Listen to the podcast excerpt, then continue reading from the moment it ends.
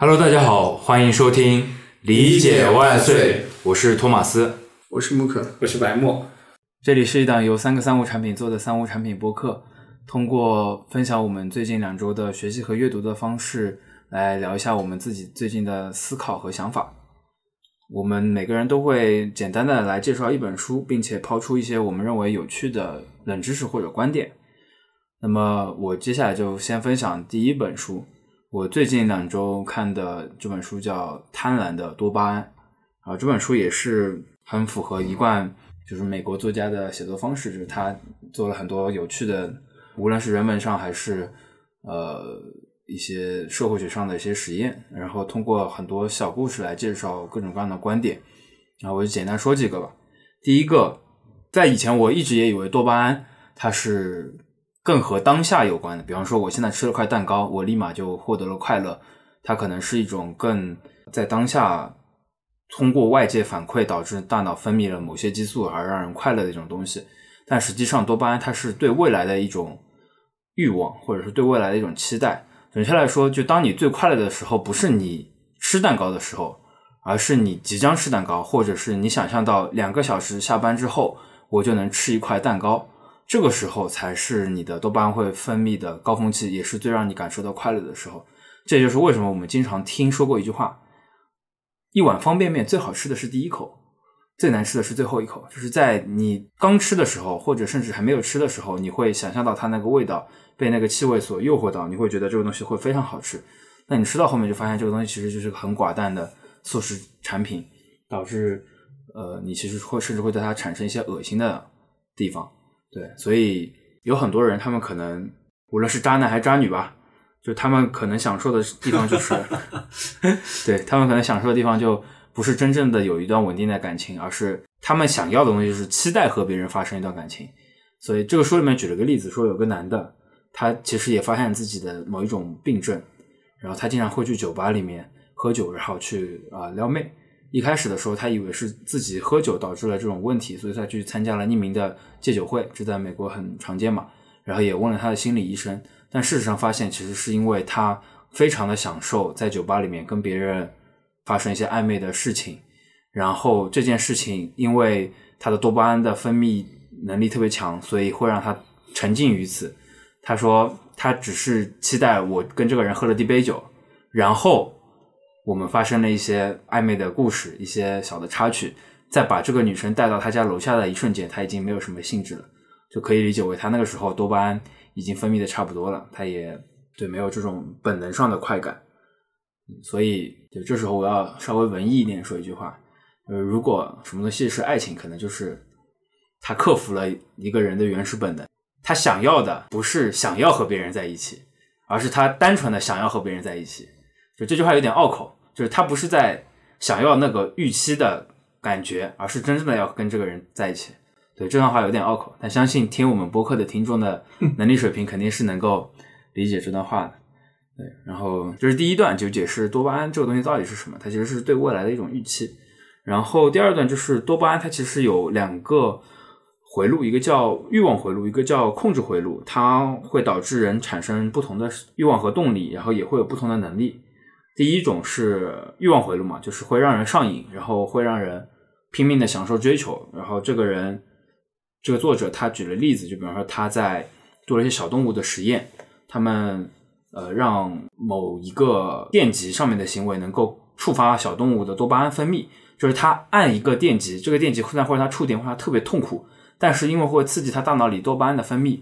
所以那些小老鼠会拼命的狂按电极，即便自己被可能被电的乱叫，但是它特别爽。这就是多巴胺的欲望回路。然后控制回路就是因为它本身是对未来的一种预期上的快乐，所以会导致人产生控制和规划的能力。因为我想要的是未来的那个事情，所以比方说我我想象到未来我会当宇航员很爽，所以我会想尽办法的去做一些规划，并且控制我自己去达到这个目标。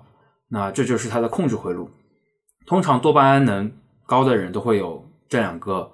呃明显的趋势，这两个明显的行为，所以它也会导致了大部分多巴胺高的人，他都能产生很大的成就。然后特别很呃特别多的伟人，比方说像爱因斯坦啊，像牛顿等等，他们都体现到这一这个方面上面。但是这一点也会导致它会抑制当下分子的那个能力。简单来说，就是他对未来预期的这件事情，他的表现的能力越高，他对当下的能力的表现就会越差。就他很难就在自己面对面的这个人上面和他有很亲密的互动，或者他甚至会无所适适从。比方像《生活大爆炸》里面 Sheldon 一样，就是呃原书里面说了爱因斯坦的一句话，大概叫做“我喜欢人类，但我讨厌人”。就是他很擅长跟整个群体性或者做一些思辨性上的事情，或者做一些计算上的事情，但是跟个体的一个人上面做呃一些互动，他就会变得无所适从，然后这件事情会。呃，其实是无解的，因为这是他他想要得到这种方面的天赋，他就必须要承担在另外一方面他的天然的损失。这不是这个人想能解决的，而是他啊天生性就是这样，就是刻在他基因里面。然后第三点就是还讲了个很很有趣的故事，就是多巴胺里面有一种呃那个变异的基因序列叫做长性基因，然后它的特点是活性更强。就能导致它能产生更多的多巴胺受体，刺激整个多巴胺的系统。然后这一点体现的地方是什么呢？就是他在分析世界各个种族的人的时候，发现了距离人类的出生地非洲，就是诞生地非洲越远的地方，他们的这种长型基因的比例就越高。就比方离得最远的是南美洲，然后它的占比就特别高。然后北美可能是比较近的，所以他们的长性基因就比较浅，所以可能理解为。我猜测可能是这这方面的地方的人，是不是他们天生就更容易获得快乐，或者是怎么样？但是我一直不能理解为什么北美会离非洲更近。就我怎么算也应该是欧洲啊，为什么会是北美？我完全没办法理解。当然，我我猜测有一种可能是因为现在北美的大部分人群本身就是很多是非洲的黑人，种族上面是非洲的黑人，所以他们的种族上面的基因上。就显现的跟非洲的人是更近的，还有除了黑人以外，大部分更多的就是从欧洲迁移过来的白人，那么他们可能本身也离那边更近一些。就这句话，就这个事情，简单来说就是他的这个长性基因越多，他愿更愿意出去冒险，所以它就会走得更远。这是一个可以说是先有鸡先有蛋，先有鸡还是先有蛋的一个故事吧。然后整体这本书大概。我想说的就是这么多吧，还是一些很有趣的故事，就简单说了一些多巴胺它到底是怎么样的，然后它会对我们人类产生什么样的影响。嗯，这个我想到钱东家那个胜利感。哎呀，我还专门看到过 和 这两两位两位大佬在 wiki 上的文档，其实就是在这个多巴胺上面的，就是讨论和研究是比较深入的。对，因为我记得有有两点补充嘛，一个是那个多巴胺，其实就它分呃分不同做不同的事情分泌有一个量级，就吸烟，比如说是一，sexy 可能是一百，然后吸毒可能达到一万或者是五万这种，然后第二个是那个就这个多巴胺分泌它会有一个阈值，达到这个刺激程度，它分泌的那个量会越来越少，随着你重复次数的增多。所以这有一个是吸毒为什么难戒，另外一个就是吸毒为什么最终都会因为过量而致死，就是因为他们很难再达到他们过去的那个就想要的那种快乐，就他重复次数多了之后，分泌的多巴胺会越来越少。嗯，对，之前的量已经不能让它更刺激了。对，就是他没有没有办法达到之前那种呃很快乐的那种感觉。然后还有你刚刚说的第二个是那个，我刚好昨天看了那个张爱玲的纪录片。就就是讲那个天才跟就没办法跟人接触，张爱玲简直是一个极端例子。你刚刚说那个天呃，他只能就他能研究人，但是他没办法跟人接触。嗯，张爱玲晚年不就是一个人的生活在加州嘛，然后最后死了，可能才一周才被人发现。嗯，然后他当年在那个大学任教的时候，他有一个助教就回忆说，跟他就是。呃，当他助教一年多的时间，基本上张爱玲从来没有主动跟他说过话。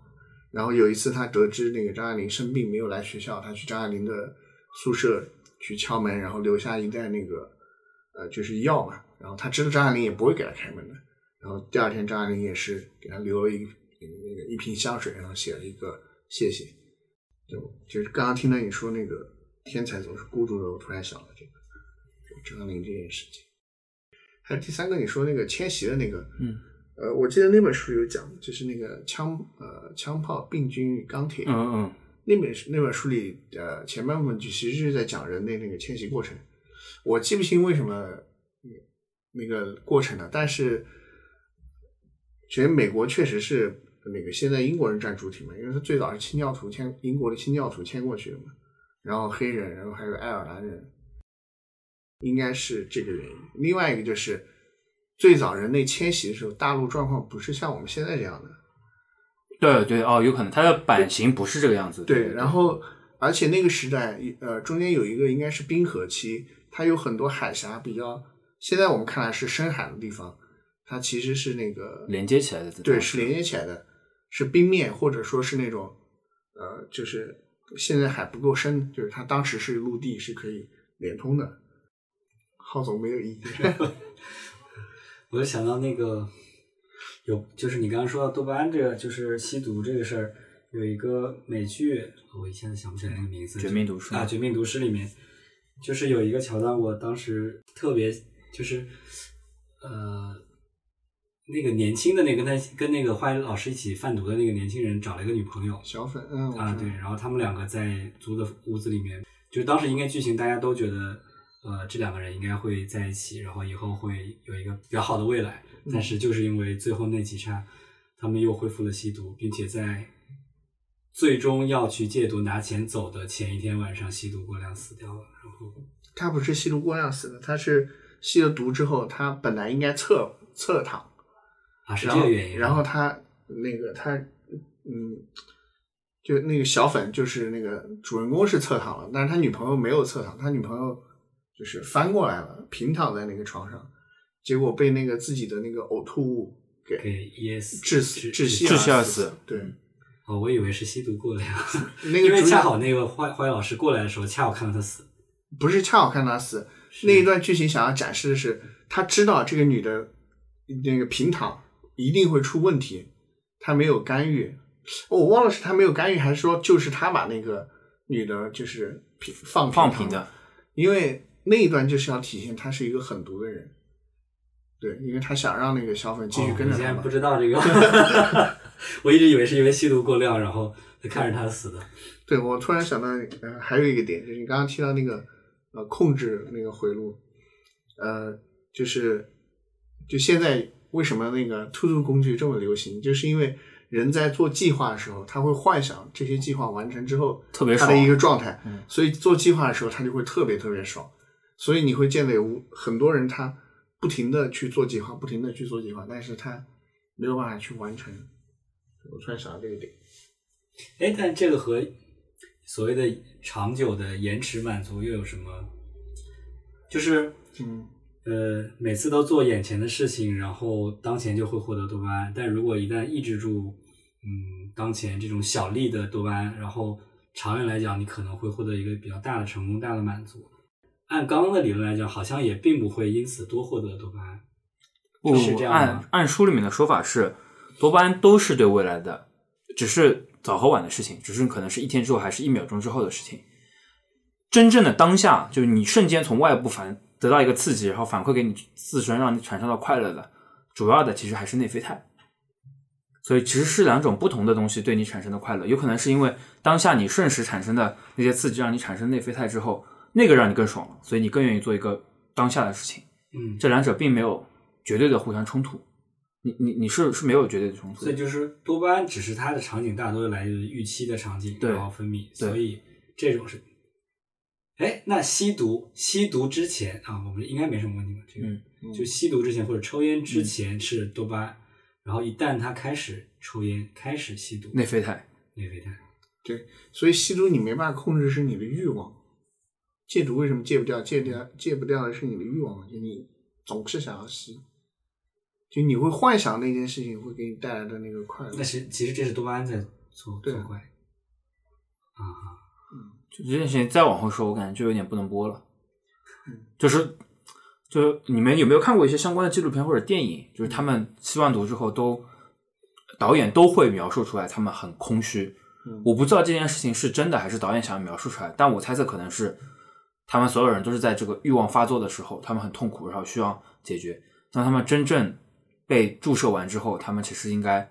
那个时候，呃，来自于多巴胺带给他们本身的快感应该会消失很大的一块，这时候就可能瞬间变得很空虚。我猜测，可是看《绝命毒师》里面那些吸毒的还是很爽的。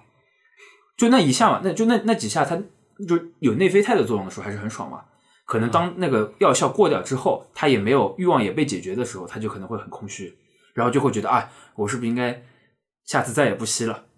啊、对吧？我我猜测可能是这个原因，对吧？这个就可能跟前者时间是一个道理。对，但不要看没立过资资本主义这种三观不正的，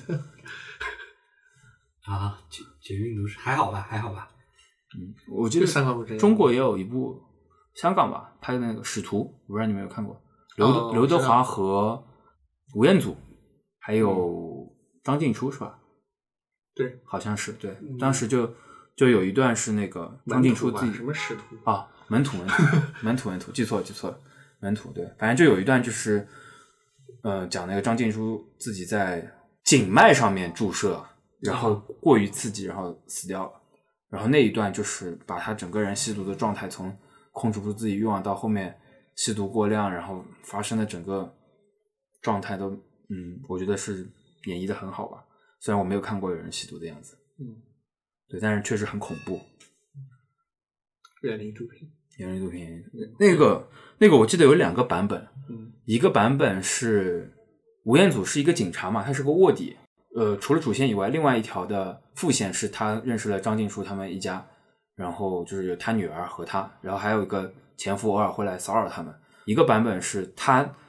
呃自己觉得整个人生很空虚，因为他主线的原因，就他去卧底去在一个毒枭那边，然后那毒枭是他大哥，对他很好，然后他为了完成自己的警察任务，把那个大哥送进去了。那大哥问他：“你为什么要这么做？我对你这么好。”然后他说：“这些都是假的。”最后的时候，他也自己陷入一种迷茫，然后要要去吸毒了。有一个版本是那个小女孩过来帮他把注射器扎进去，因为那小女孩可能经常帮她妈妈做这个事情，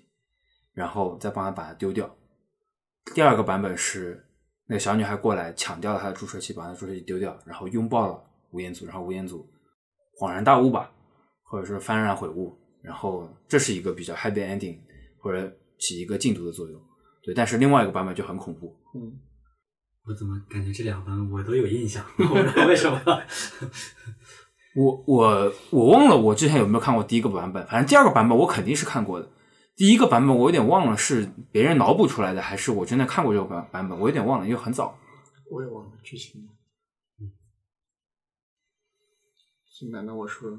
嗯，我看的书的话，就是上周讲过的那个，就那个尼尼尔波茨南他三部曲里面的第二部，就是那个第一部是技术至上嘛，第二部是童年的消逝，第三部是技术垄断，啊不对，第一部叫娱乐至死，嗯然后第二部是那个呃童年的消失，第三部是技术垄断。呃，我看完第二本，我觉得它三本书是串联在一起的。我现在呃已经不打算看第三本了，因为呃他的主要观点我在第二本里面已经读到了。然后嗯，首先整本书看起来是比较难受的，因为第一个是它，你可以把它想象成一本那个就非理工科的那种逻辑推理的书。嗯。就是它会从一个新技术诞生，然后呃一点一点推演到为什么会就整个跟这个童年这个概念呃的发展就是一个脉络，它推的非常细。然后你如果你稍微看差一点，你可能就理解不了他讲什么。第二个是整本书翻译太烂了，就是我看的微信读书上那个版本，我不知道我没具体看谁翻译的，但是它里面那种长句啊，它就是用一个长句给你讲的。就中间加很多嘚嘚嘚嘚嘚，然后把它连起来，你能理解哦，明白，就因因为它英语原本是各种从句，对对对，嗯然后看起来特别难受。第三个最无语的是，这个微信读书上的版本居然还有重复章节。它整本书分成呃两个部分，第一部分、第二部分。它第一部分本来第一部分只是个大标题嘛，然后接下来第一章讲什么？它第一部分就是第一章内容，你看完然后接下来又是第一章，然后第二部分是第五章，然后那个接下来又是第五章。啊，总之整本书各种错误不断，看得很累。但是呃，整本书它讲了一个什么观点？就是跟他的那个娱乐至死有点像。他呃，首先他是讲在古代的时候其实是没有童年这个概念的。当然，我们现在还是以他所描述的所谓西方历史为主啊。中国我觉得还是有点不一样。他就讲在希呃古希腊跟罗马那个时代，可能会稍微提到一些儿童这个这个阶段，但是不是一个非常明确的概念。然后到那个古罗马被那个野蛮人入侵之后，整个欧洲进入中世纪的历史，一直到呃十四世纪、十五世纪，整个中世纪结束之前，其实是没有所谓的童年这个概念的，只有婴幼儿时期和成年人。为什么没有童年这个概念？是因为童年就是在中世纪这个阶段，儿童跟成人所经历的事情都是一样的，他们获得信息都是一样的。就比如说你三岁以后，你跟其实你所听到的、你所看到的、你在这个家庭当中所经历的一切，跟你的父亲没有任何区别。唯一的一点可能就是你的力量不够强，你是一个微缩版的一个成人，但他不具备一个童年这个概念。就是在我们现在这个现代社会里，我们要去保护儿童，因为我们认为他心智发育不完全，他有很多东西还不懂，所以我们要去保护他。在中世纪是没有这个概念的。中世纪儿童的所有的律法，他们要遵守的规则，他们所接触到的呃那些经验、生活经验、生存经验，跟成人都是没有区别的。但有一件事情改变了这个，就是呃印刷术的发明。他这是他书里面讲的，呃，他其实这三本书都是讲那个技术，呃，信息技术的那个发展给人带来的影响。童年的消失其实是一种。他讲印刷术为什么会创造了童年这个概念。是因为印刷术导致那个信息爆炸性的增长，就是以前我可能只需要知道怎么种田、怎么放羊，我就过完我这一辈子了。但是印刷术带来了很多额外的东西，嗯，这个当中我稍微岔开一点讲一下，它可能我认为是它第三本就是那个技术的垄断里面要讲的，他就讲说，在古代的时候没有印刷术的时候，比如说一个部落里面。一个那个神职人员，他可能懂得比你多，因为他可能就不管他自己发明的还是说口口相传的，我稍微比你懂得一点多，这种额外的信息就给他带来了权利，所以神职人员总是在部落里高人一等的。那印刷术这件事情就给成年人带来了那个凌驾于儿童的那个优势，就是因为科学爆炸也也是也是始于这个印刷术的发展嘛，像他当时讲的欧洲那个。最早的时候，比如说都用拉丁文写作，但印刷术出来之后，很多人可以自己写东西，他们就会用英语。然后比如说一些科学家，他们就约定用阿拉伯数字取代罗马数字，这些都导致那个不管是信息的创造还是信息的扩散，都变得那个爆炸式的。这个时候，一个儿童跟一个成年人就不等价了，因为只有成年人才能去阅读书书书本里的那些掌握额外的一些东西，但是儿童是不行的，儿童必须经历一个阶段去。才能达到这个状态，就是学习这个过程，就是你要去学习阅读，但学就阅读这件事情是反人类的，因为它要求你集中注意力。此外，在你一个字一个字的去理顺整个逻辑之前，你是不知道这这一段话它是讲什么意思的。整个这一切都是跟人类的那个逻辑是相反的，而且印刷术这件事情根本上改变了就是人类组织信息的方式。它里面举了一个例子，就是我们现在，比如说我们要我要跟你讲一个新的概念，就像刚才天宇跟你讲那个多巴胺这件事情，托马斯讲，托马斯跟你讲多巴胺这件事情，他就会提到，比如说第一，多巴胺是什么？第二，多巴胺有几种回路？其实你你有没有发现，这就是印刷的方式？就第一章是什么？第二章是什么？在欧洲，他们把这个叫 A B C 式的思考方式，其实是印因为印刷带来的。他书里面没举这个例子，但是我突然就想到了，我们欧洲、我们中国古代的时候，比如说《论语》，《论语》是离散的，对，它不是说按一个概念一个概念组织好，第一章是什么，第二章是什么，它就是孔子口述。我今天想到讲人要是什么，我可能就讲这个；明天要讲时间是什么，我可能就提一句。它里面是举了一个欧洲的例子，欧洲可能有一部什么法典，他说在那个中世纪之前，没有一个老师是完整掌握那部法典的，所以他就是。根据实例去讲这个法典应该怎么运用，但印刷术那个诞生以后，那些学者他就会把那个整个那些所有的概念重新组织，然后变成一个一二三这样的，它整个影响了人类的一个思维方式。所以我们今天思考问题都是这样去思考的。第一部分是什么？第二部分是什么？把这些东西串起来。但整个这个东西又是跟这叫归纳总结呀、对，但是没有印刷这个概念之前，你是不会这样去做这样的归纳总结的。你现在想象的归纳总结，你想你仔细回思考一下，是不是就是按照书本的那个就印刷的样式去在其实核心在于它是怎么去把这个信息给整理的，只是这个信息数据在当时只能通过印刷的方式去把它更方便做一个编排。当然，在今天我们可能就是用计算机来完成，只是可能在当时信息是通过纸张的方式去承载的，所以可能去改变这件事情。他的意思其实就已已经影响了我们今天的思考问题的方式。比如说你现在做一个需求，你肯定会想第一点、第二点、第三点是什么？这样的从上到下，其实就是一个印刷的方式。如果是比如说呃，可能远古的时候打猎的时候，他可能不会去想第一步我要准备斧头或者什么，他可能想今天告诉他的儿子我们要呃怎么去识别动物的粪便，或者明天我告诉他怎么用什么武器，就是比较松散的一种方式。因为阅读这件事情导致了儿童这个概念诞生，因为技术进步、科技进步，一些事情导致成年人才能去做，所以出现了儿童。儿童这个阶段就是为了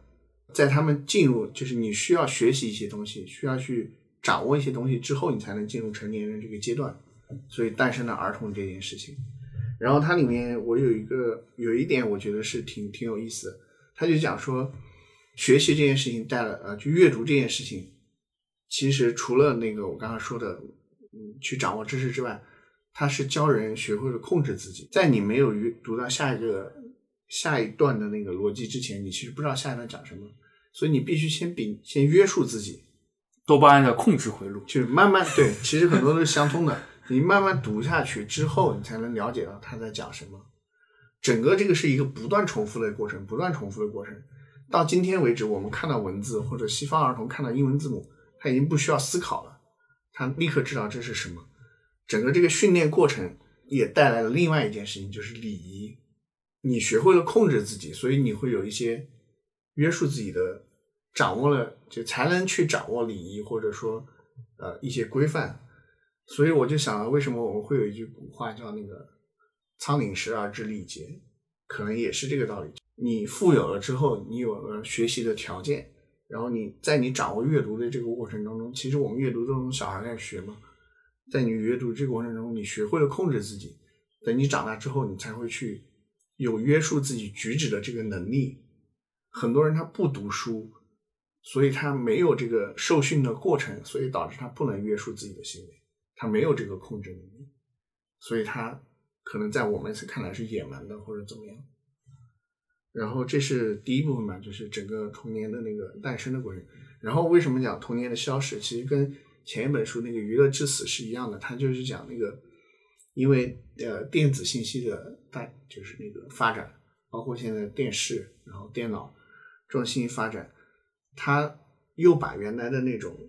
就儿童又跟成年人一样了。对，又把那个界限打破了。他举了一个特别形象的例子，他就说，比如说在只有印刷术的时候。他其中讲的就是成年人跟儿童，我们今天看来有一件特别神秘的事情，就是性这个东西。呃，前面我已经讲了嘛，就是你我掌握额外的东西，其实代表神秘，同时也意味着一定的权威，因为我知道的比你多。他举了一个例子，就是性这件事情，只有成年人才知道，儿童是不知道的。但不代表就是说儿童不想知道。但在古代的时候，如果儿童想要对这件事情感兴趣，他举了一个例子，他说，比如说在他小时候还没有电视的时候，他听他同学说有一本书里面。描写那个性的行为的一个段落，他就大家都说那个写的好嘛，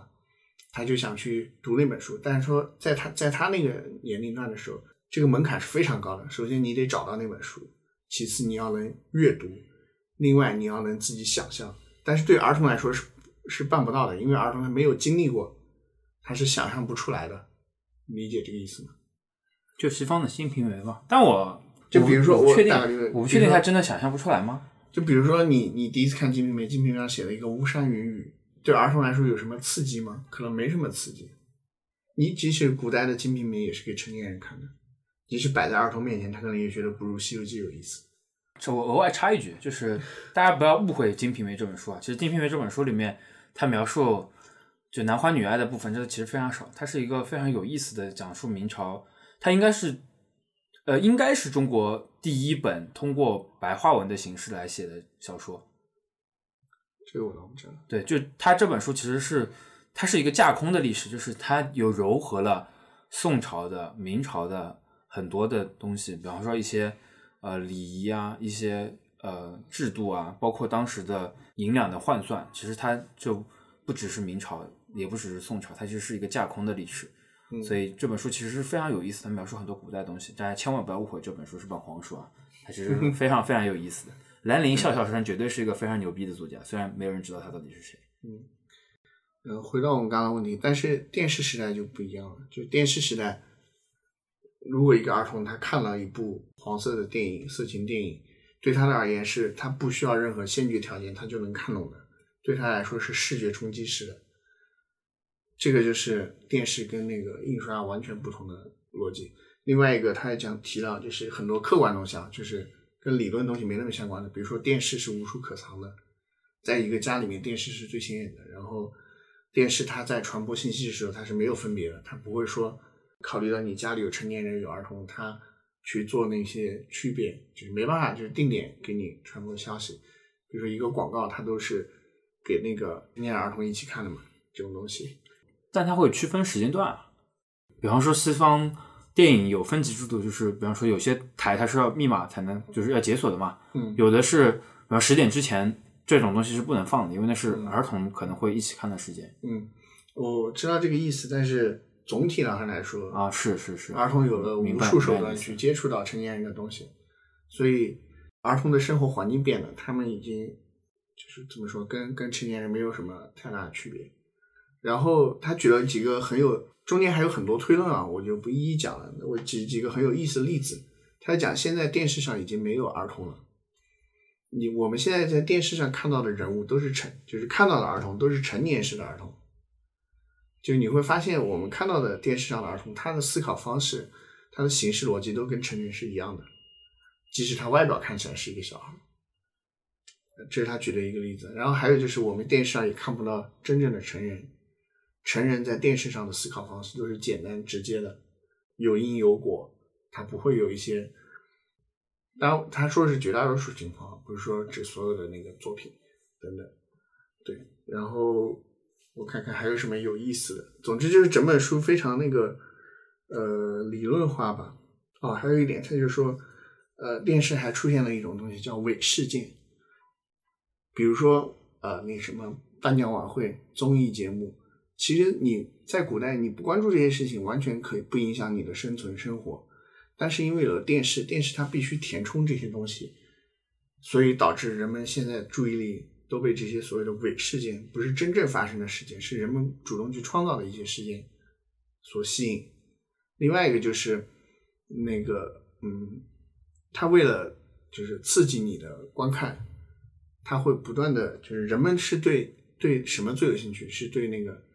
就是其他人的秘密或者说隐私最感兴趣，所以他会不断的去呃挑战这个底线，他不断的把一一件事情的那个秘密揭底给你看，把其他人的一个隐私拿出来讲，这样才能不断的去吸引你的注意力。所以他说，即使是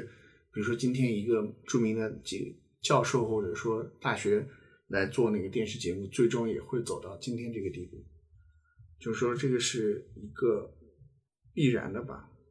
其实书书和电视我觉得没太大区别啊，就是刚刚说到那个问题，就是怎么去衡量你电视作品做得好，怎么去衡量你书籍卖得好。嗯电视要让更多，就它的盈利模式大概率是有超多人的观看，从中卖广告。那所有做电视作品的人都会以这件事情为目标，那自然就是什么东西最大家最容易去点开，然后长时间观看，自然就往那个方向走。嗯书我觉得也其实是一样的，就是呃，虽然它是直接靠卖我的内容这种这种模式，那它如果想要挣更多钱，当然这有些目的会不太一样，比如说电视，呃，其实其实它，我前面已经讲了，这这两种就是承载信息方式根本的不同。就是我前面讲的，呃，阅读的过程，不管这本书是写什么的，是一个逻辑推演的过程。因为什么，所以什么，接下来发生了什么，是这样的。也不一定，就还还是看题材。我我就说，哪怕《金瓶梅》里面的色情部分，要调动你的想象力去想象，嗯，但是电视是直接呈现给你的，整个画面直接告诉你的，嗯理解意思吧？对你的刺激是直接的，嗯，就是和真实人眼看到是一样的。这书的话就要转换一步嘛，就是通过一种大家的中间体，然后去想象真实发生的东西。对，这个就是一个门槛，啊，就对儿童来说就是一个门槛，他没有经历过，他根本没有办法想象。嗯，他信息元素更多嘛。对，然后他他其实他整本书是非常理论的。他比如说，他讲现在的广告，你会发现都是预言式的，就是古代古代只有谁才能讲预言？只有神神的预言，神给人的启示。但今天广告都是预言式的。他举一个例子，比如说他讲那个什么衣衣领的那个预言，就是广一开始会呈现给你一个脏的衣领，然后告诉你洗不干净，丈夫很苦恼，妻子很苦恼，或者小孩很苦恼。这时候突然来了一个解决办法，可能是一个洗洁精的广告，嗯最后解决之后，最后的结局是什么呢？一家人都很开心。现在广告都是这种预言式的广告，这还是 callback 嘛，就是也是一样多巴胺嘛，你对未来的期待嘛，你现在也遇到困境，他提供你一个解决解决方案给你，所以你会幻想自己也用了这个解决方案之后，自己的问题得到解决，变得更幸福了。他其实也在调动你的多巴胺嘛对，callback 的。其实就是类似类似这样的吧。整本书我我就是我就是我说的那句话，就是它非常理论，它讲的是一个他对未来的一个担忧，就是电视时代的人会走向那个极端，就是所谓的娱乐至死的那个极端。哎，当中其实有一段，我当时是不太不能够完全苟同吧，就是说到是印刷术代，就是这件事情本身是这样的，在没有十字军东征之前，所有的欧洲想要去学习文化的那些人，他都是家里比较有钱的，因为他要通过羊皮来记录，嗯只是它本质不是造纸，不是印刷术，而是造纸术，就是它记录的方式是很嗯单一的，它只能用羊皮。那你想用羊皮，那得很、嗯很有钱嘛，对对吧？稍稍我稍等打断一下，我只是简说印刷术，它实际上书里叫活字印刷术，它是它讲的就是那个欧洲一个人他用那个葡萄做的那个纸、嗯这件事情，呃带来的那个发明。啊，对对对，反正总体还是就是它，反正就是它信息的信息的记录方式吧。对，对对对，它然后那我就顺便把这个说完吧，就是说在之前都是用羊皮，所以只有什么僧侣啊，家里比较有钱的那种呃什么贵族啊才有这个能力。嗯然后直到十字军东征，他从那个东部带来了造纸术和印刷术，然后导致了记录文字这件事情变得非常的便宜，所以很多的普通人也都能够学习了，嗯所以才导致了后面有应该是我想想启蒙运动嘛，对吧？然后嗯才会有各种各样的伟人也好，还是怎么样的也好，都是因为他们更多普通的人得到了基础的文字的呃信息，他们能够得到教育，所以才能够有更多的思辨产产生，所以才会有更多的伟人出现。所以总体来说，都是因为这些技术的发明。对对，对，嗯、他也讲了，比如说，就我前面讲那个呃，就权力嘛，就是比如说中世纪的时候，宗教掌握主要的权力。嗯，宗教除了限制人去那个抄写圣经之外，它还甚至限制你只能用拉丁文去写，就是因为你掌握了解读那，你掌握了别人没有的信息，其实就是一种权利。嗯，就是呃一种超超过别人的地位，因为你你你想要知道这个，你必须求助于我。这个其实就是为什么宗教那个地位会高。当然，启蒙运动有很多原因导致的，但印刷术肯定是最很重要的一项。所以我打我不打算看他第三本，我已经想象他第三本能写什么。其实他三本书，我觉得观点还是比较一致的吧，就是他比较，他认为他是比较悲观的，就是认为，呃，电视这种电电信号的这种技传播信息传播的那个技术的发明，一定会导致人类走向一个虚无的那个未来。就是没有约束了，大家放任了。不是没有约束我听起来就是这种，就是他通过种种推论，就是觉得是一定会走向那个方向。嗯我我我我打断一下，我刚才好像口误了，刚才那不应不是启蒙运动，是文艺复兴，口误了口误了。对，因为我刚才本来就想好像是不是文艺复兴，然后查了一下，确实是文艺复兴，就记错了。反正大家将就听嘛。文艺复兴跟启蒙运动有什么区别？你需要我念一遍百度百科吗？我我是按反正按时间线嘛，然后启蒙运动其实是反对教会的啊那些事情，就是十七到十八世纪，然后文艺复兴还是在那个十四到十六世纪的，嗯，就是解放思想从差不多吧。对对，嗯，我然后讲完了。呃，我这边分享，我其实呃这一两周看的一本书叫《权力为什么只为某些人所拥有》。这个这个书啊，就是我不是，我只是恰好看到了这本书，微信微信读书里面在推荐。但我为什么要看它？是因为最近两三周我都在看一部电视剧，然后也是现在各大平台唯一可以值得看的一部剧吧，叫《突围》，大概讲的是一个反腐题材的事情。呃，然后只是看到电视剧里面的某个情节，然后，然后恰好又看到了我书架里面有这本书，然后就简单读了一下，发现确实还是给我有很大的冲击吧。因为虽虽然这信息量不是最新的，呃，各种场合之之前各种其他的，嗯，互联网上都有类似的一些解读。我觉得这个主题可以认为是，我觉得我我首首先这可以作为一种抛砖引玉。我先抛出来，然后大家一起聊一下，因为我觉得我自己很难把这个东西阐述清楚。这个我其实想讲的是不是权力，权力也太大了，可能比如说，呃，可以用一种叫职级晋升，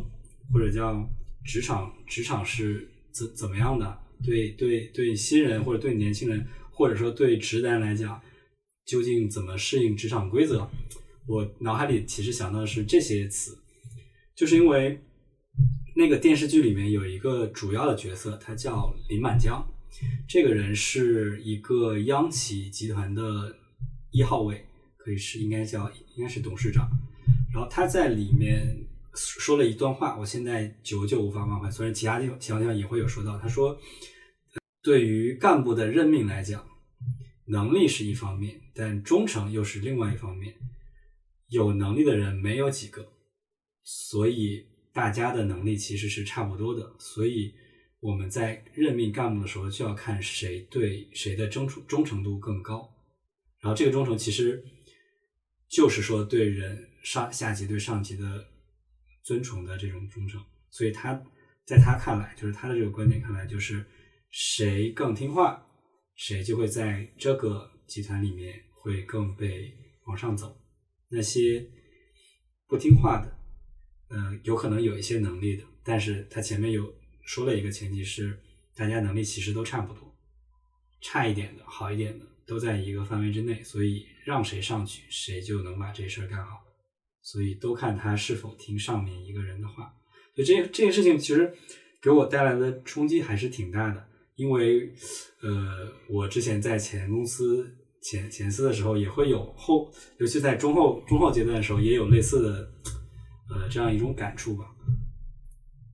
所以我刚刚说，我我我有点不知道怎么讲这个话题。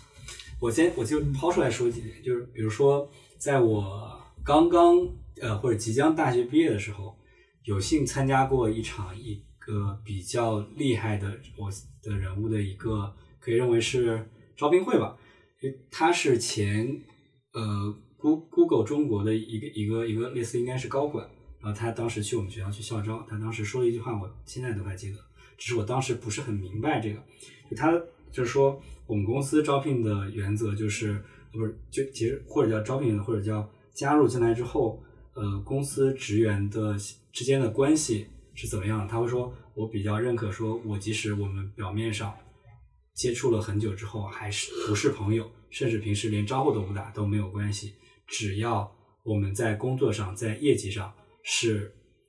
是为了就大概意思是为了团队好，为了目标一致，那么就 OK。我们他不奢求说，呃，一个与我私下关系为敌的人，我们也可以很，我也可以很好跟他工作。他大概灌输了这么一个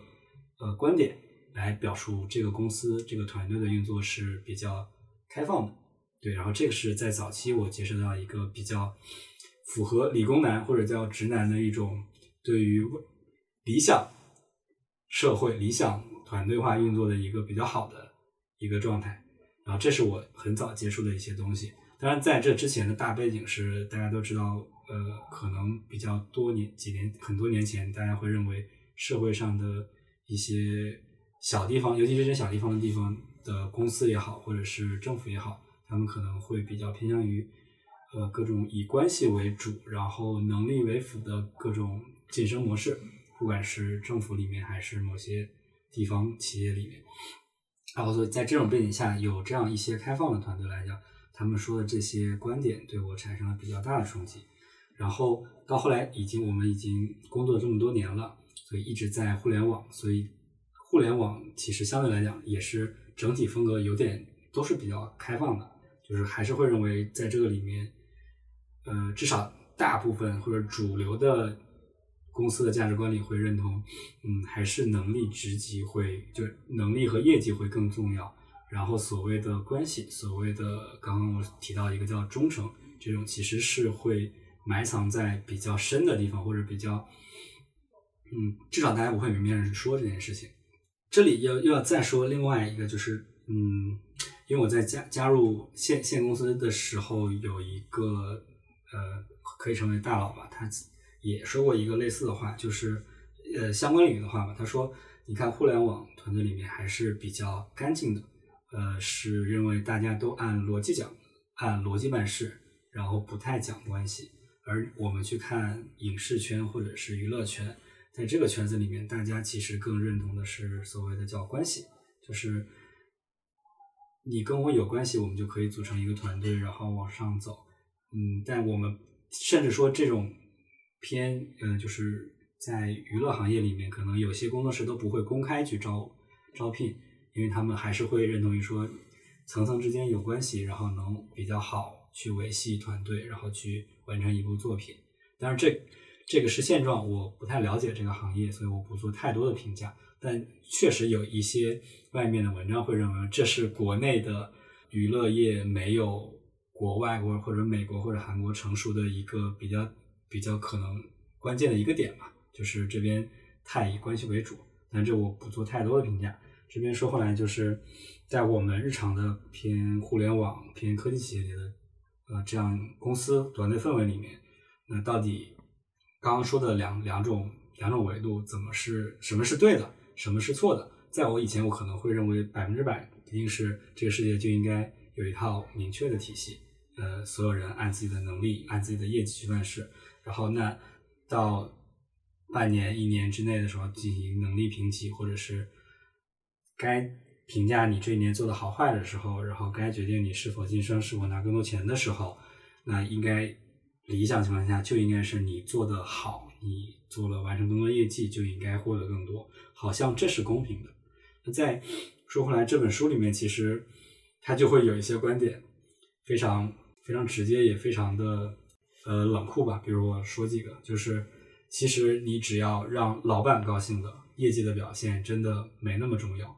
反过来说也是一样，如果你让你的老板不高兴了，即使你有出色的业绩，也拯救不了你。这是一个观点。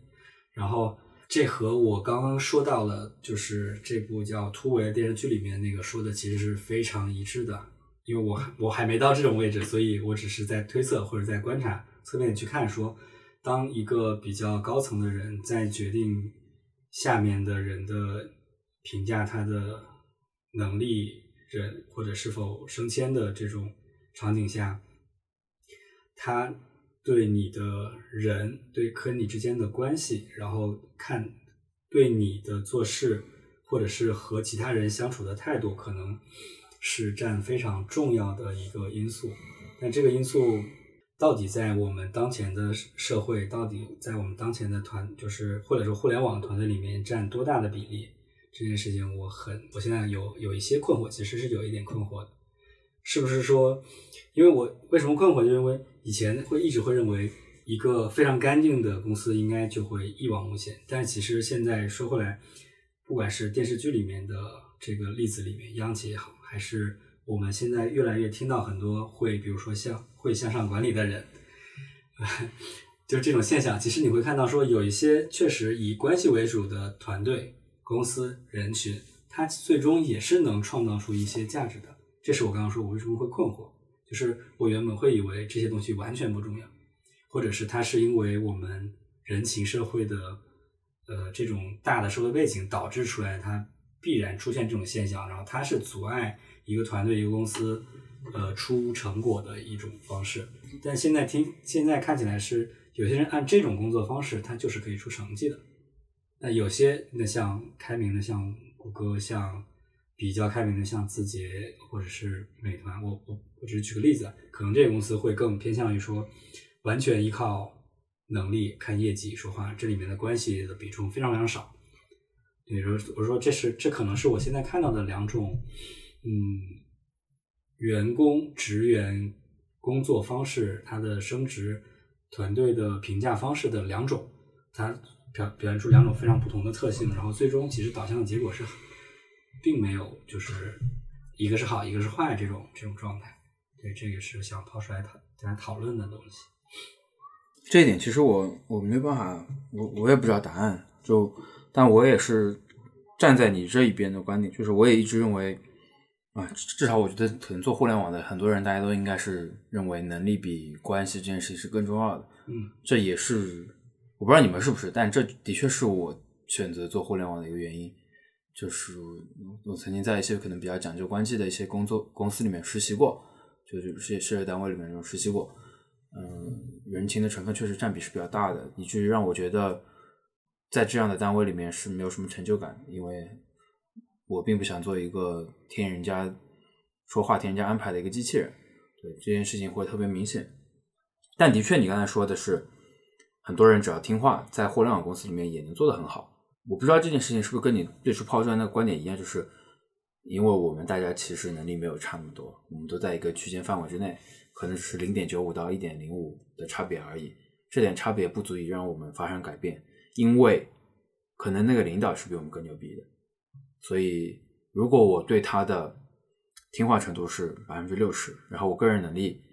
啊，即便我稍高，可能对这件事情整体完成程度也并没有特别好。那如果一个人他即便能力稍差一点，甚至他不一定会差，但是他因为尊重领导的观点，然后假设这个领导是更正确的话。那他可能成功的概率也不会太低。那通常意义上来说，领导成功的概率总比我们成功的概率会稍高那么一点点。就拿拿个例来说不一定，但是拿整体，除非是那种管理型的人才，那剩下的来说，大概率他决策的成功概率应该是比我们更高的。对，所以这件事情可能是我我觉得这么解读吧，我是这么解读，但我总体肯定是。站在认为能力是更重要的这件事情上面，因为你总有一个人要做出决策，你剩下执行的人可能所有人是听话，但总得有一个人做出做出决策的人，这个人他不能是一个听别人话的人。我觉得这个是这样的呀，这是一个老生常谈的话题。我觉得哪个优哪个劣根本没必要讨论。嗯，所谓的那个以主观来怎么说，就非能力来决定的那种系统。我觉得他不是说他故意去选择这样的一个决策的那个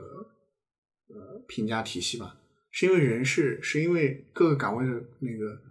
做决策的是人，人本来就有主观的那个，就是怎么说，呃，所谓的倾向，就是你人在做判断的时候，你摆脱不了你对这个人的印象，然后你的一些主观意愿等等，所以导致。或者甚至还有一些利益，就是越是传统的行业越明显，就是利益纠葛，导致你不得不去使用这样的一个评价体系。但是总体来说，即使你身在身处在一个非常传统的行业里，你的领导嘴上他一定是要往所谓的能力决定这个那个一切的这个评价体系往这边来靠的。所以我觉得优劣是不需要讨论的。嗯，而且你也看到，越是。以能力，比如说互联网这样以能力来决决策，就占占更大比重的这种行业，它其实是越是高效的。嗯，其实我们自己可能感觉我们所在的单位不一定高效，但是你对比传统行业，那肯定是高效多了。嗯，这个我觉得是一方面。另外一方面，我觉得也有一些客观因素，就是呃，比如说在两个人能力差距不大的情况下，嗯，呃，首先说为什么那个你你会觉得就是说。两种评价体系好像最后得出来的结果是差不多的，好像都都会各自有一个比较好的未来，都有可能。对，我不知道你这个指的是个人的未来，还是说这个集体的未来？嗯，如果是指集体的未来，我是因为觉得我现在越来越觉得，就是呃，可能我们所在这个岗位，或者说在一些单位里面，其实你本身业务的方向决定你这个就是最终取得的成绩是什么样子的，人是。关键因素，但是你比如说一个处在决策层之外的一个普通的员工，他绝对不会影响到大方向。就算把你开掉了，没有这个岗位，整个公司可能它变好变坏也不是这个岗位所能影响的。你我不知道你理解这个意思吗？比如说你搁在今天，你去做电动汽车，可能这个他开掉了一个很优秀的一个中层领导，可能不会影响他的那个整个公司的发展。但如果你搁在今天，你去做那个呃那个什么汽油车、燃油车这样，你开掉一个中层领导，那对你公司未来走下坡路也是没有任何那个，就是怎么说？就单个单个人其实影响不会那么大。对，但是就是我在我的观点看来，我还是觉得就是整个公司的业务的方向决定了你到底是这个公司是向上发展还是向下发展，但不会因为整个决，当然极端情况下是会的，就你呃，就是你选择了一个特别昏庸的一个高层领导，他的决策权特别大，我觉得是有可能影响到。但是对我们这种中层或中层以下的员工来说，我觉得即便把你开掉或者把你留下。对整个公司的业务发展不会有特别大的影响。对，我觉得还是跟所处位置有关。还有一个，呃，像所谓向上管理，我觉得是所谓的领导好不好用的问题。因为领导好不好用，即使你能力特别强，但我跟你沟通起来特别费劲，其实也是影响效率的一部分。我让你改个版，你非要调研三周；我让另外一个人改版，他可能三周已经出结果了，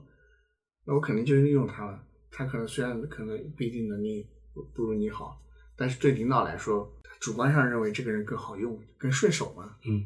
就这个感觉。嗯，其实这件事就是看起来就是在比如两个观点，一第一个是说，如果确实大家的能力是差不多的，那其实嗯，在能力上的竞争力就差异很小，那自然就会有一些其他维度的事情来做评估。是对，然后就是在传统公司里面，或者在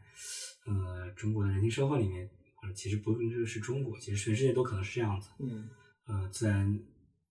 嗯，你们人两个人之间的关系更划更说得来，更顺或者更聊得来，那可能就会更有优势。嗯，对，其实有一句，就职场上有一句很经典的话，就你的薪水决定于你不可或缺的程度有多高嘛。其实就是这个意思，就你可替代性有多强。嗯嗯嗯，如果你可替代性非常强。那你工资绝对不会高，这个不是取决于你嗯能力或者怎么样。嗯，就像很多工人，为什么他呃，我说一线的工人工资没有那么高，因为他不是生产要素嘛。嗯，生产要素是台机器嘛，他只是一个操作机器的人，嗯这件事情就可点很强嘛。嗯，那可能互联网公司为什么人比较贵？因为我们都是生产要素嘛，就是它没有机器嘛，就一台电脑一个人脑。我我其实一直想辩解，为什么计算机行业的那个。互联网行业的那个薪水为什么高？因为互联网边际成本低呀。我今天做一个网页，它服务一万个人跟服务十万个人，只是些微的那个服务器成本的增加。嗯。但你如果是一个实体行业，你要服务一万个人跟服务十万个人，所谓的边际成本是无限大的。嗯。所以这也是为什么互联网行业那个工资高，因为同样的人他创造的那个收益是远远大于那个实体的。嗯。就你做一个淘宝，它在。它是一亿用户跟十亿用户差别没有那么，就只在双十一那么几天可能有差别。所以我刚才说第二个就是，这其实这两种东西在一家公司里面都会存在，就是看它的比例。因为大大面上说，决定一个公司在一项业务里面，就大概率是，如果你不是吃吃关系饭、吃政府政府关系饭的行业里面，大概率是靠你在这个领域里面的能力所能提供的用客户价值所决定的。那自然就是说有相应的。职员需要为这个价值去不断的去努力。那在这个过程里面，如果高层层层往下推，已经有比较有能力的，那其实就看在能覆盖这个价值之之后，是否还有空间。可能有的公司就会把这个空间用来做，不是不知道这个词叫权力寻租好不好，或者反正就是有一些，就是假设这个这个行业需要你付出百分之六十的精力。然后你恰好有百分之八十的能力，那其实你付了百分之六十之外，另外一百二十，你可以付出都选为都是有能力的人，也可以把他们抽出来换成没有那么能力的，也是 OK 的。这可能是一种比例的问题。我觉得这个完全取决于就是公司文化跟那个就是所谓的你的主管领导的个人那个呃这怎么说个人的认知吧。嗯，所以就会就是即使在同一个公司里，可能这个部门是这样的，那个部门是那样的。就这个部门可能，比如说销售部门可能就是挺高关系的，对啊，那技术部门可能就是单纯看你能不能，对吧？做一个很复杂的系统出来。对但嗯，还是会有很多，比如说很多大公司，包括某站公司的技术，经常会听到说什么一来来一波，来一波其实是来了一个中高层，然后把他前面所有的情形都带过来。对，其实这个时候，嗯，好，这其实是不太一样的场景，因为这个时候他出入到一个新的团队里面，需要去把各种呃人际关系和所谓的整个项目都乱起来，所以找自己熟悉的人自然更好。对，另外一点，我觉得就是所谓的呃，你是不是忠诚于你的领导和你的能力强，这两件事不矛盾，你可以两件事都做到，嗯，那是对吧？那是，那是。但是这里其实案例是说，当你能力有、忠诚度也有的时候，呃，有些人会走一些能力之外的事情。这就是为什么说“忠诚”这个词，就是因为他可能大家往 A 目标去走的时候，突然领导说我有个 B 目标，比如说公司要今年要达到一个一百万 DAU 的目标，然后同时他个人他想再多挣一百万，我只是举个例子，其实在这个电视剧里面案例是这样的，然后所以他的意思是我既要完成公司的目标，我个人的目标也要完成的时候，就当我发生一些和主流价值观不太一样的时候，你一样依然要对我忠诚才行。不是啊，我觉得你不要把政府和企业放在一起讨论。政府是呃，它不需要增长，它只需要稳定。我说的是央企啊，不不不不不，我说的是呃一些企业一些企业。我我我其实没有完全完全能能够理解忠诚于领导这件事情，我觉得它它其实很复杂。嗯我举个例子，假设我们大家都很有职业素养，嗯，我们是忠诚于，首先是忠诚于这个工作岗位吧，对吧？嗯我们是为用户负责，在这个岗位上认真的做事情。那此时此刻有一个工作方式是我相信领导的决策，我觉得他厉害，所以他认为是做 A 方向，我认为是做 B 方向，我们之间没有办法得到争论。但其实他是领导，我尊重他的判断，所以我做了 A。那这是我忠诚于领导，还是我忠诚于我的岗位？我觉得这两种没有区别，都是不是你在你这个例子里面没有那么明显的区别，因为你还是在为你的工作岗位的目标在去去执行，对去做决策，去做选择。对。然后，但我说的那个例子里面，其实已经比这个还要更偏了，就是他他会认为是远离这个工作之外的，然后我是领导，所以我做了一些和你工作之工作目标不一致的一些东西的时候，你依然要忠诚于我。我我我明白你我明白你意思，就是，嗯，为领导服务嘛，这就是向上管理。对对，是是主线还是副线的事情？尤其是当这两个如果出现了冲突的时候。对对，是的，呃，因为剧里面当然会会有个正面人物，就是所谓的当他发现，呃，我的高高高上上级领导，然后想要做的事情和我的工作职位的目标不一致的时候，我严格执行了我工作职位上要求我的事情，所以这是一个正面人物。是啊，这说明社会推崇这种人啊。这句话我其实是打了个问号的，社会不推崇这种人吗？我其实是打了个问号的，真的。嗯不是社会，我觉得嘴上说跟实际做是两码事情。嗯，可能嘴上是推崇这种人，实际的客观表现不一定是真正推崇这。所以我说取决于这个取决于个人啊。嗯，你觉得你的领导是视忠诚为第一要素，那就换换岗位呗。你觉得你不能忠于他，或者你觉得就所谓的大家价值观不一样嘛，没办法合作嘛。嗯，所以这这件事情，因为我在前公司的最后那段时间，其实也挺苦恼的，因为我明确能感受到，就是有的时候，对某某高层在私下聊天的时候，如果提到一些他的对手的时候，会有一些不一样的情绪和就所谓的世界观崩塌了，嗯对吧？以前以为大家都是互联网公司的，应该都是，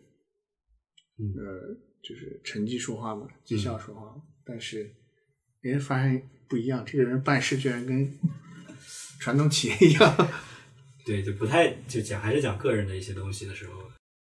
我那天听那个呃，就潘乱他们的那个潘乱，还有呃那个金什么金叶城，还有个网易云音乐，我觉得很多的就是车轱辘话来回说。社社区老大，还有一个谁来着？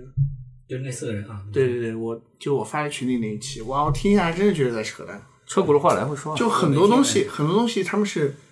因为发生了这个现象，然后倒回头去解释这个原因，你懂吗？对，然后这让我想到了我看这不就是叛乱一直以来的状走，就是就小白看起来觉得很屌，啊，然后你仔细，如果你做过这个业务，你会发现他说的不是那么不是那个原因嘛？就是他很多你听起来挺有道理，但实际上你做业务根本没有参考依据，因为你在一开始做一个业务时，你是没有这种全局的。上帝视角。对对对，这个我看我那天看那本就那个好像也是《童年消失》这本书里面，他讲印刷术的发明的时候，他提到一个，就是说没有任何一项发明在它诞生的时候是为了它后来的这些目的，就他们就会为这种东西想想很多。但我说叛乱，对对我最有一个例子就是他曾经在不知道是文章还是朋友圈里，反正那些都爆出来说什么虎扑用了头条的算法之后数据大涨。听说虎扑用了字节的字节的算法之后也，也也有大涨。他反正带了一句这个话之后，我就觉得 这张嘴放屁。我那一期听他们四个人聊吧，听的中间实在是听不下去，太太无语了。嗯，我有一个祛魅的过程，我现在觉得祛就是那种最简单的逻辑是最最那个的，就是你比如说你社区为什么能做起来，就是因为你内容够好。嗯而且为什么会有社区？其实是因为有相同的兴趣的人聚集在一起嗯形成的社区。你看他们当时说了一个例子，说为什么会有这么多社区，是因为人是追求地位的。这个呃，我要到一个新的社区去建立地位，所以才会有层出不穷的社区冒出来。这说的背景不一样，我觉得他更关注的是不新社区我觉得完全不可能。你你会为了追求你在网上的地位而去一个新故意去去创建一个新不，的，我觉得这件事情是控制变量法，就是在大家的信息元素不太是相等的情况下面，啊，你有可能去一个新的社区追求地位。嗯但如果这个地方他妈信息元素展示效率高一万倍，谁他妈会去第二个地方？嗯嗯嗯，是是是这个意思。嗯，但我就我的意思是，主因还是因为兴趣和啊是。对啊是啊是啊，就那个就是地位，地位是因为社区成熟之后本来优先级比较低的一个事儿啊。对对，啊，我就无语了。对，我觉得还是我不知道这个东西能不能叫内容，我觉得就是它是一种信息的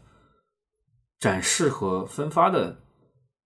逻辑或者叫结构，因为它不能绝对说称之为这个内容好或者不好，它有可能改变一下它的信息的展示你想想，这件事结构就导致结果是这个社区内容更多。啊是啊是啊，对，有效信息量获取啊。为什么来虎扑？因为感觉到虎扑量体好多啊，比贴吧多多多。嗯嗯，收集到信息更多。嗯，但确实那个结构是个很很老旧的结构，无论是在分发上面还是嗯，我们今天 今天就这样就，就这样。可以剪两期了。不是今天那个都不能讲呀，都全全剪掉，这我剪起来很容易，两个点一打，他妈这当中全剪光。那今天就这样，然后欢迎大家在小宇宙啊、呃等各大泛用型客户端，嗯，订阅我们的播客“理解万岁”，大家搜索“理解万岁”或者“理解”都可以。我们的左上角有一个小的标记，叫“三无产品”，那个 logo 就是我们的。好下期再见。下期再见。再见。